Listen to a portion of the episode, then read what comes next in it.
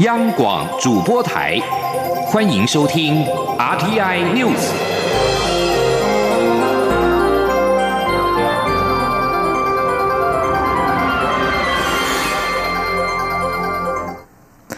各位好，我是张旭华，欢迎收听这节央广主播台提供给您的 RTI News。立法院院会今天三读通过宪法诉讼法。除了采取裁判化、法庭化的事件过程之外，也重视各项资讯公开原则。而与人民最直接相关的就是新法第五十九条：一旦人民认为法院裁判或法规范抵触宪法，的申请释宪。如果释宪成功，不仅要发回重审，民众更可以作为救济依据。记者肖兆平报道。为了回应人民对司法改革的期待，立法院院会十八号三读通过宪法诉讼法。除了从司法院大法官审理案件法的名称修正为易懂的宪法诉讼法之外，也让原本规范简要、已经不敷实务运作的情况，在参考德国、美国经验后，修正成更保障人民权益的重要法律。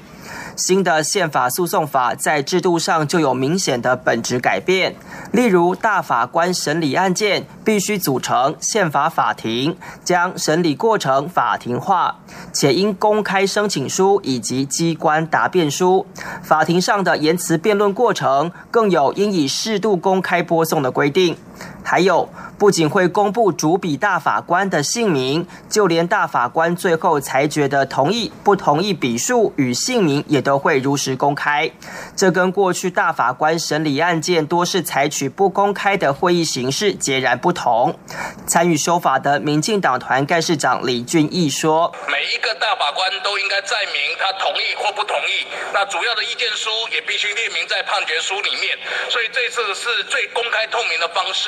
那不仅如此，我们还可以摒除过去的一个缺点，就是有些大法官在特定的案件上是没有意见的。那你如果全部公开透明记载在判决书上，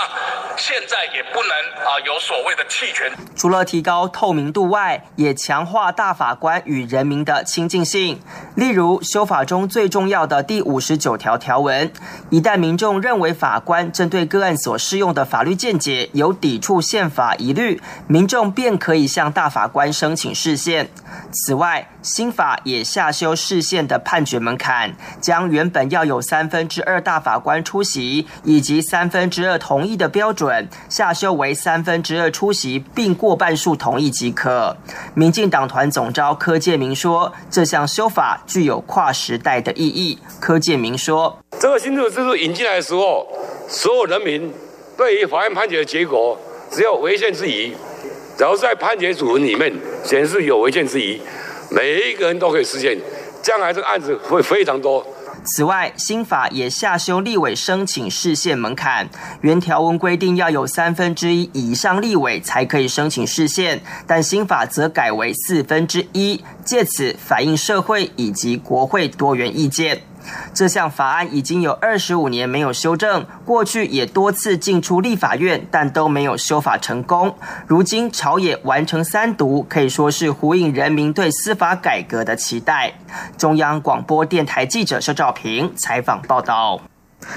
针对九合一选举之后，民进党的内部纷扰，蔡英文总统今天在桃园出席活动时回应表示，外界总是以派系的角度看民进党，但派系不是民进党的一切，因为每个民进党党员对于民进党都有一份责任，也都有着共同目标，因此他相信民进党会团结在这一个共同目标之下。记者王兆坤报道，蔡英文总统出席桃园市市政座谈。但媒体提问的关注焦点全部都在政治议题上。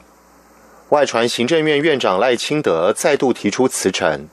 总统对此回应表示，不太清楚这个消息从何而来，因为近来跟院长没有真的坐下来谈这个问题。但未来在例行性会面时，如果赖清德觉得需要提出，就会进行讨论。媒体关注总统对于郑文灿的期待，总统指出。郑文灿当前要承担的责任就是做好桃园市政，但民进党很多事情都需要中生代共同承担。相信文灿也都是义不容辞，该担起的责任，他都会担起来。九合一选举之后，民进党内派系新潮流引发不少话题。总统在回应相关问题时，首先就看着郑文灿表示：“我旁边不是就坐了一个新潮流的吗？”接着立刻再问郑文灿：“你现在还是新潮流的吗？”总统认为民进党有共同目标，所以他相信会因此而团结。总统说：“我觉得，呃，外面总是以派系的角度来看这个，嗯，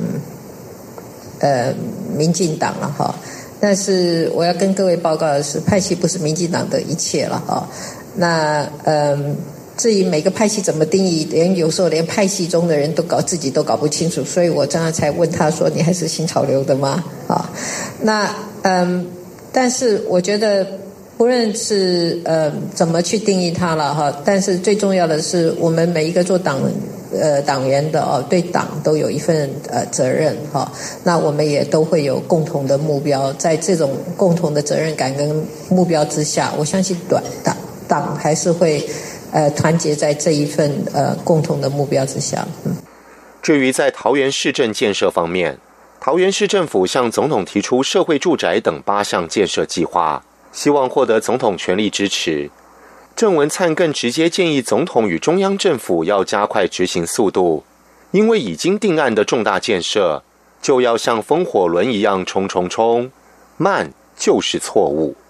总统回应指出。可以理解地方首长在建设方面的急迫性，但中央部会需要考量的因素比地方政府多，所以要让中央政府的执行更快、更有效率的最好方法，就是双方有一个很好的沟通平台。因此，他展开六都座谈的目的，主要就是要确立中央、地方的合作精神，以及沟通的管道与平台，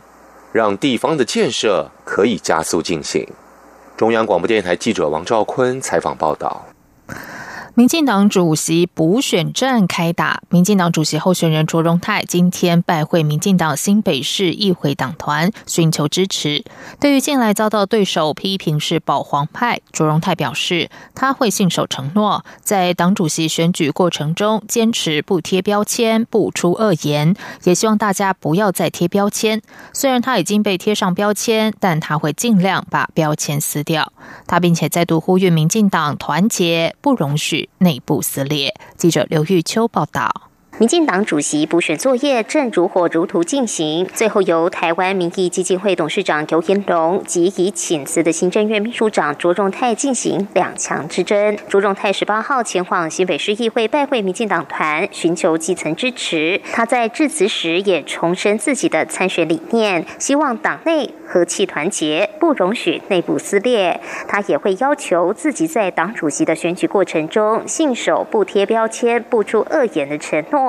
也希望参加这一场选举的人也能比较办理。而对于近来不断遭受到对手及外界质疑是保皇派，是为蔡英文总统连任铺路。卓荣泰说，党主席选举开始没几天，就传出很多声音，令人遗憾。虽然他已经被贴上标签，但他会尽量把标签撕掉，也会致力推动民进党的改造，让民进党呈现新风貌。社会对于民进党主席是谁并不那么重视，重要的是要展现执政党的气势，收获人民的信赖。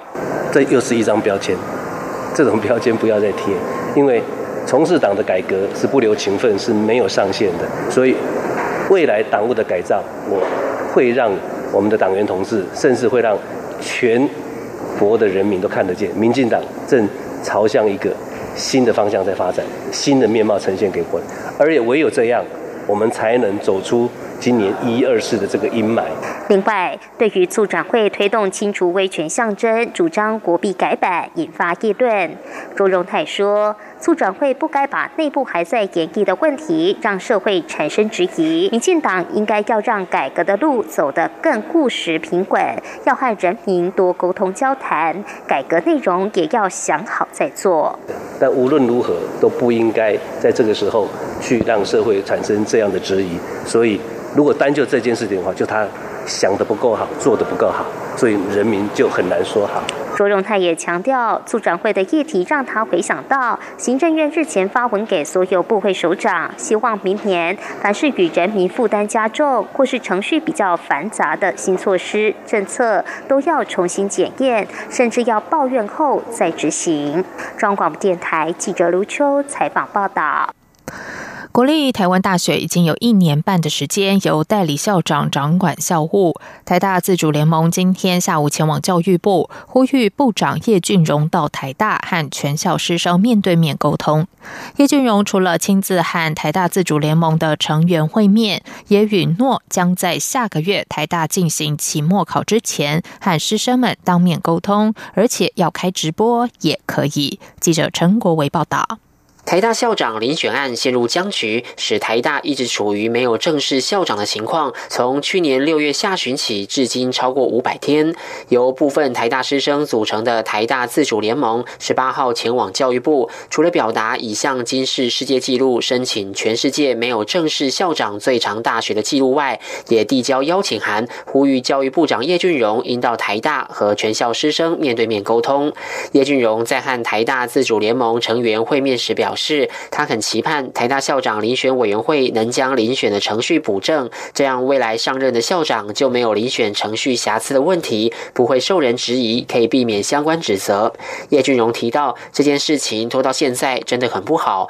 他愿意亲自到台大和师生们座谈，教育部将和学校讨论，看能否在期末考前进行对谈。不是只对自主联盟，台大师生都来，对对，哦，有兴趣都来，然后我跟大家详细来说明。哦，然后顺便跟大家座谈，那师生有什么问题，我们都提出来讨论。叶俊荣说，教育部和台大都被监察院纠正，这段时间教育部也深切检讨大学校长遴选制度，因为校长遴选办不好，确实会影响一所学校未来的发展，所以他希望能以善意沟通，找到大家都可以接受的方式，化解现在的僵局。中央广播电台记者陈国伟台北采访报道。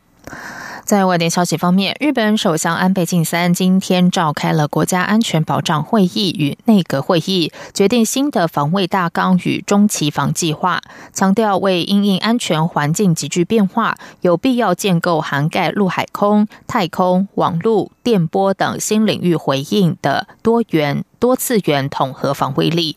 日本的防卫大纲放眼未来十年的国防方向，今天通过的中期防为二零一九到二零二三年度的防卫力整备计划，其中年度国防装备及相关费用预计为二十七兆四千七百亿日元，创下新高，较进行中的预算增加了两兆八千亿日元。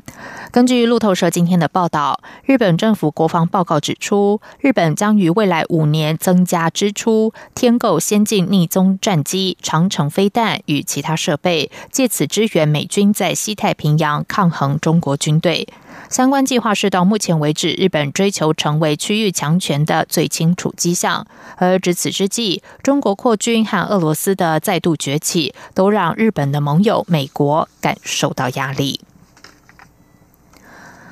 联合国大会十七号以高票通过了全球难民契约。这份契约旨在改善对于大规模难民迁移的管理，但是美国和匈牙利不愿意支持。法新社报道，全球难民契约获得一百八十一个国家的支持，只有美国和匈牙利两个国家投下反对票。多米尼加共和国、厄立垂亚和利比亚等三国则是弃权。全球难民契约跟全球移民契约类似，都不具有法律的约束力。这两份全球契约源自于二零一六年九月联合国大会无异议通过的《纽约移民与难民宣言》，目标是要更良好的应应全球移民和难民潮。这份契约是希望确保各国能够适当回应大规模的难民迁徙以及难民长期流离失所等问题。投下反对票的匈牙利表示不需要达成新的协议，而美国最近则是说他们支持难民契约内的多数内容，但是不赞同限制拘留、寻求庇护者这个部分。以上新闻由张旭华编辑播报。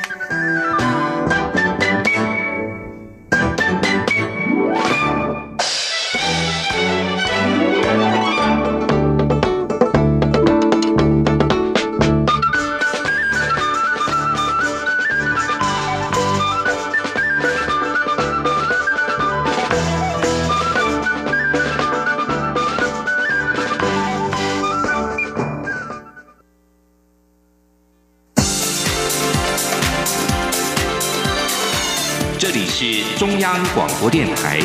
台湾之音，欢迎继续收听新闻。时间是十九点十五分，欢迎继续收听新闻。国防部今天发布新闻稿指出，共军轰六、运八、苏凯三十及两艘军舰在台湾东南防空识别区外的西太平洋海域航行，研判是远海长航训练。国军依规定掌握及应处，国人可以安心。对于九合一选举后首度有共军战机及军舰出现在我外海，总统府发言人黄崇彦表示，对于我国周边的中国军事动态，国军都严密掌握，各项应处措施也都确实到位，请国人放心。总统府并重申，任何可能冲击区域安全稳定与两岸关系的行为，都是不负责任的做法，国际社会也不乐见。国防部表示，中共两艘海军作战舰也在我国东南防空识别区外的西太平洋海域航行，判定是配合其空中远海长航训练。国防部强调，国军都依规定运用联合情侦监，并派遣机舰侦察、掌握和应处。国防部还主动的公布我空军在空中征召。共军轰六战机的相关照片，借此强调国军有确保我空域和海疆安全的能力。国防部也说，相关期间并没有异常情形，请国人安心。中国大陆非洲猪瘟的疫情持续蔓延。根据中国向世界动物卫生组织的通报，三十四个省级行政单位已经有二十二个沦陷，达到九十五个案例。由于两岸之间往来密切，政府单位紧绷神经。非洲猪瘟还没有清台，中央灾害应变中心抢先在今天成立，这是首次动物疫情还未入台，中央灾害应变中心就先成立的首例。行政院农委会十七号临时召开了记者会，宣布旅客如果从近三年发生非洲猪瘟国家地区携带猪肉产品，没有主动申报遭到查获者，第一次查获就罚新台币二十万元，第二次再违规则直接开罚一百万元，罚款大幅加重。而一名五十岁从中国大陆嫁来的台湾何姓女子，今天在搭机返台时，因为行李中夹带了十五片猪肉干，被裁罚新台币二十万元。也是首位遭到开罚二十万元的旅客。何姓女子对于真空包装的猪肉干不能入境也感到错愕。稽查人员表示，虽然班机上有广播，从下飞机到入境时也有防疫告示牌的提醒，但是何姓女子仍然表示没有仔细注意宣导，也完全不知道新规定。接下来关心的是，党产会就国民党前中央党部案决定追赠新台币十一亿四亿元。台北高等行政法院裁定停止执行。党产会今天原本排定讨论此案是否再提抗告，但委员们交换意见之后，内部意见分歧，没有做出结论。而因为近日一连串讨党产行政诉讼卡关，导致行政处分的效力无法施展，党产会也决定调整追讨党。产的策略。记者王威婷报道。台北高等行政法院日前裁定，党产会追征国民党就中央党部十一点四亿元一案停止执行。党产会十八号的委员会原本排定讨论是否提出抗告，但是由于之前国民党转账拨用案追征八点六亿停止执行确定，在此司法诉讼结果脉络下，党产会是否要再针对旧党部提抗告，内部意见分歧。就党部案一审裁定停止执行，党产会今天的委员会议针对后续司法攻防交换意见。有委员认为，在这样的氛围下，别再提抗告；但是也有委员忧虑，若不提起抗告，恐怕会波及党产条例和宪性的问题。党产会发言人施警方受访时表示，因为委员各有不同意见，党产会主委林峰正决定待收到裁定书内容之后再讨论。施警方说。那有也有委员认为，就是其实看起来有这样的趋势，那是不是也就不要再？那也有委员认为，我们这样不主张抗告，会不会影响到未来呃房产条例是不是合宪性的问题？这一方面也会有顾虑。在认定妇联会是附随组织的案件中，党产会最后虽然抗告成功，全案定验，但是近日一连串的行政诉讼判决，只要是与追征或命移转有关的案件，不是遭到驳回，就是被行政法院搁置，党产会面临行政处分效力不彰的困境，且因为司法诉讼的关系，也让党产会调查人力分身乏术。从最高行政法院驳回党产会抗告，中投新玉台命移转本诉，在党产条例事件结果出炉前庭审开始，包括国民党转账拨用追征本诉、妇联会案本诉、三基金会认定附随组织案和旧党部大楼案等一连串的案件，都陷入相同情况。面对党产会的行政处分都在行政法院卡关，党产会在九合一选举之前就决定调整追讨党产的策略，将加速清理国民党产。党产会决定接续在民进党第一次执政时对国民党产调查的进度，揭露国民党产的全部交易过程，用跳脱目前个案调查框架的方式，系统性呈现国民党产交易过程，强化党产会追讨不当党产的正当性。相关。资料明年一月就会公布。石警方说，这这些这些处分现在都都停停留在法院，让整个调查、整个处分的效力没有办法进展。所以，因为国民党过在单单在呃民国八十二年，他法人登记的时候就有一千多笔的不动产。是，好，嗯，那我们其实是有扩大整个一个调查的。力度，嗯，希望能够将他这一千多笔的不动产，到现在只剩下一两百笔，那这这中间这些东西跑到哪里了？把它的交易过程或者是什么样的一个过程，能够把它了解清楚。此外，党产会也会继续针对妇联会命移转，包括旗下三百多亿资产的追征、救国团不动产命移转、中影和中广案进行调查。但是之后的策略将侧重国民党产移转的事实，让一般民众更了解全貌。市警方坦言，党产会面临行政诉讼，当然有压力。加上党产条例事件结果尚未确定，所以才会调整工作步调。未来也会强化行政诉讼的答辩内容，进一步说服法官。中央广播电台记者王威婷采访报道。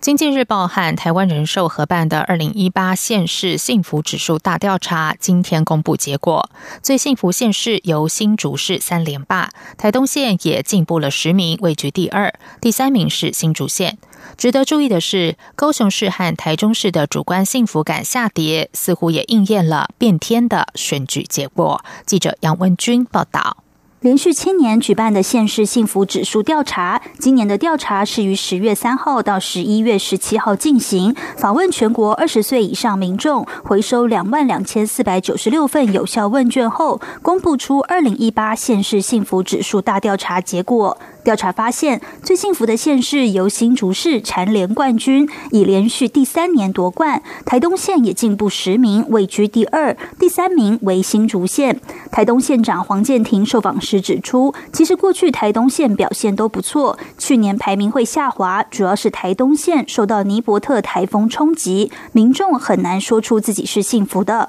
但随着各项政策的带动，台东县目前不管是民众的存款、工作机会、平均寿。命表现都不错。他说到今天，台东的失业率是百分之三点四，是全台湾最低的。哦，八年多下来，台台东的人民的存款多了三百八十几亿，啊，平均寿命增加了两岁。哦，这些实际的成绩哦，也在这一次，我想在客观的呃指标里面，也都都显现出来了。值得注意的是，高雄市及台中市的主观幸福感下跌，分别较去年下滑六名及四名，来到十三名及十七名。当时的调查似乎也预见了执政党在这两市均让出执政宝座的结果。中央广播电台记者杨文君台北采访报道。接下来关心的是，第九十一届奥斯卡金像奖十七号公布最佳外语片初选名单，代表台湾的《大佛普拉斯》等华语片没有入选。美国影艺学院发布新闻稿，公布九个奖项初选名单，最佳外语片总共八十七部角逐。结果第一阶段九部华语片中，台湾《大佛普拉斯》、中国《邪不压正》、香港《红海行动》等都没有入选。亚洲电影获得初选的有四部，包括日本《小偷家族》、南韩《燃烧烈爱》、黎巴嫩《我想有个家》以及哈萨克《小家伙》。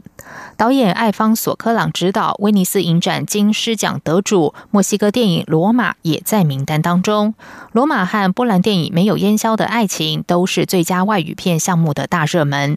公布初选名单之后，奥斯卡明年一月二十二号将公布入围名单，二月二十四号举行颁奖典礼。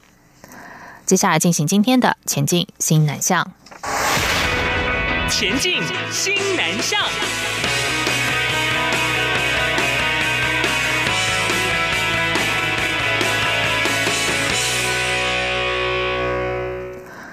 台印度双边投资协定从两千零二年签署，两千零五年生效，迄今已经十三年。今天在台北重新签署，新增争端解决机制，并且纳入第三方投资，更新投资保障范围之后，有助于促进双边投资。经济部长沈荣金表示，今年透过台印共同努力，已经签署中华民国对外贸易发展协会与印度贸易推广组织合作备忘录。今天更新已经生效十三年的投资保障协定 BIA，也顾及台商主要关切的投资保障议题。外交部亚东太平洋司副司长范慧君表示，在争端解决方面，未来将透过公正第三方处理。另外，新约也纳入第三地间接投资，不仅保障在印度的台商，从越南、新加坡等第三地转投资印度的台商也纳入了保障。此外，外交部指出，这次和印度正式签署优质企业相互承认协定，借由互相承认对方优质企业的验证结果，双方相关出口业者与货物出口至对方国时，得享有便捷通关等优惠措施，将有助提升企业的竞争力。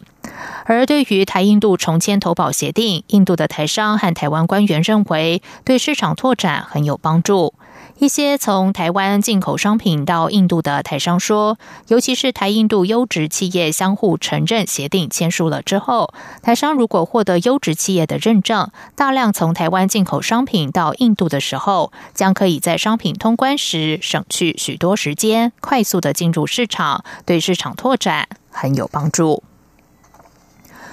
教育部推动友善台湾境外生接待家庭计划，九年来媒合了将近五千名学生到台湾的接待家庭。为了增进媒合度以及接待家庭的受便利性，教育部将从明年一月一号起正式的启动线上培训及自动化媒合系统。记者陈国伟报道。外籍生来台就学及研习人数逐年成长，其中新南向国家的学子在台湾推动新南向政策后，更是踊跃前来。教育部为了让外籍生有更好的留学居住环境，多年来推动接待家庭计划，全国至今约有四千户家庭完成培训，共接待过将近五千名学生。有印度学子在接待家庭的规划下，首次在台湾体验户外露营。由于这个学生在家乡露营都是轻装上阵。没想到台湾人露营会把锅碗瓢盆带出门，好似要搬家，让他感到惊奇又有趣。而且在露营时，接待家庭怕他不习惯与人同睡，还准备分室帐篷给他，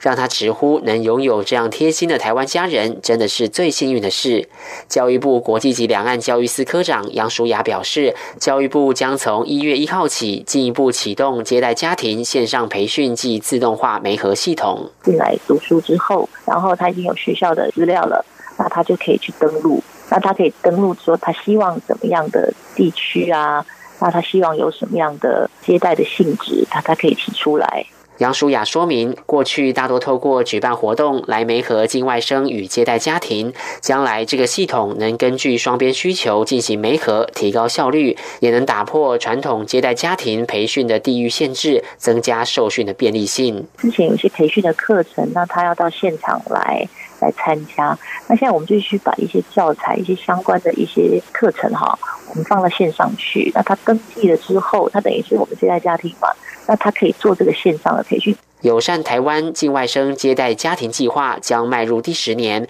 教育部期待未来能有更多的台湾家庭、境外生以及大专校院加入接待家庭计划。中央广播电台记者陈国伟台北采访报道。